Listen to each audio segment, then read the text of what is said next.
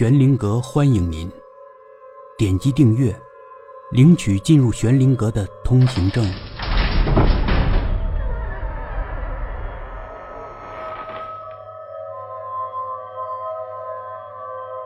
向往，第四集。你，你怎么能和我说话？我掐着阿木的脖子问道。你先和我说的话呀。阿木嘻嘻的笑着。你能听到我说话？能啊，我爸爸妈妈和我都能啊。你们到底是谁？我掐得更紧了。阿木不说话，只是嘻嘻哈哈的笑着。这个时候，我觉得我根本就掐不死阿木。他笑着笑着，身体就从我的手里滑出来了。我更疯狂了。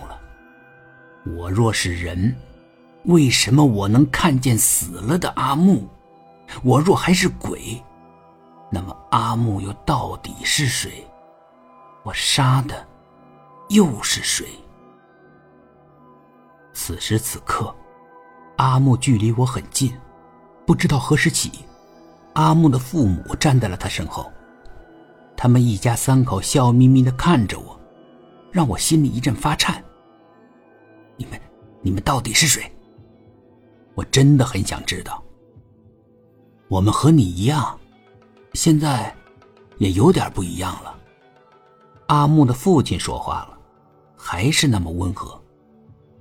和我一样？难道你们三个本来就是鬼吗？我有些不敢相信。我们都是鬼，我们是游荡在这里的孤魂野鬼。阿木的母亲看着我，这声音还是那么柔软。可我现在却丝毫不愿意再躺进去了。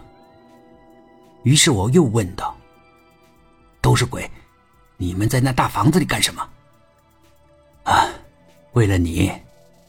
阿木的父亲手里拿着手上的房契，若有所思了一阵，说道：“三年前啊。”我们一家三口在车祸中丧生了，没有亲戚来给我们下葬，是好心人把我们火化了。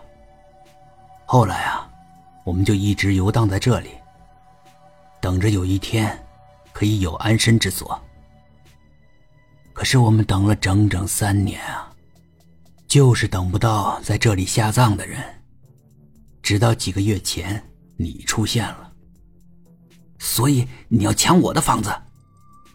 抢你的房子不容易，我们想了三个多月，才想到了一个稳妥的办法。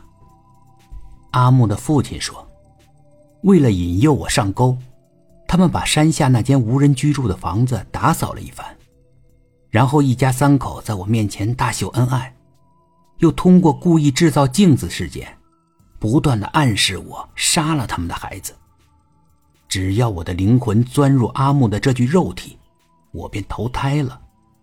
我在阴间的房子自然也就空了。我听了仍旧半信半疑。我说：“既然我投胎了，为何我还能与你们对话？”阿木的父亲诡异的笑了笑，说道：“ 因为你投的是死胎。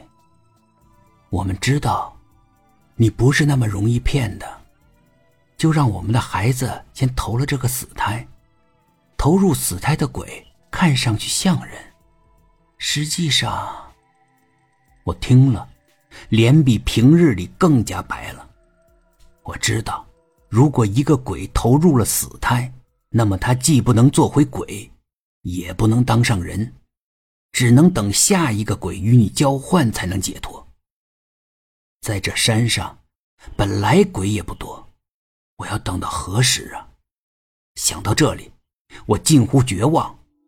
我后悔，我内心的邪恶将我送入了这个万劫不复的深渊。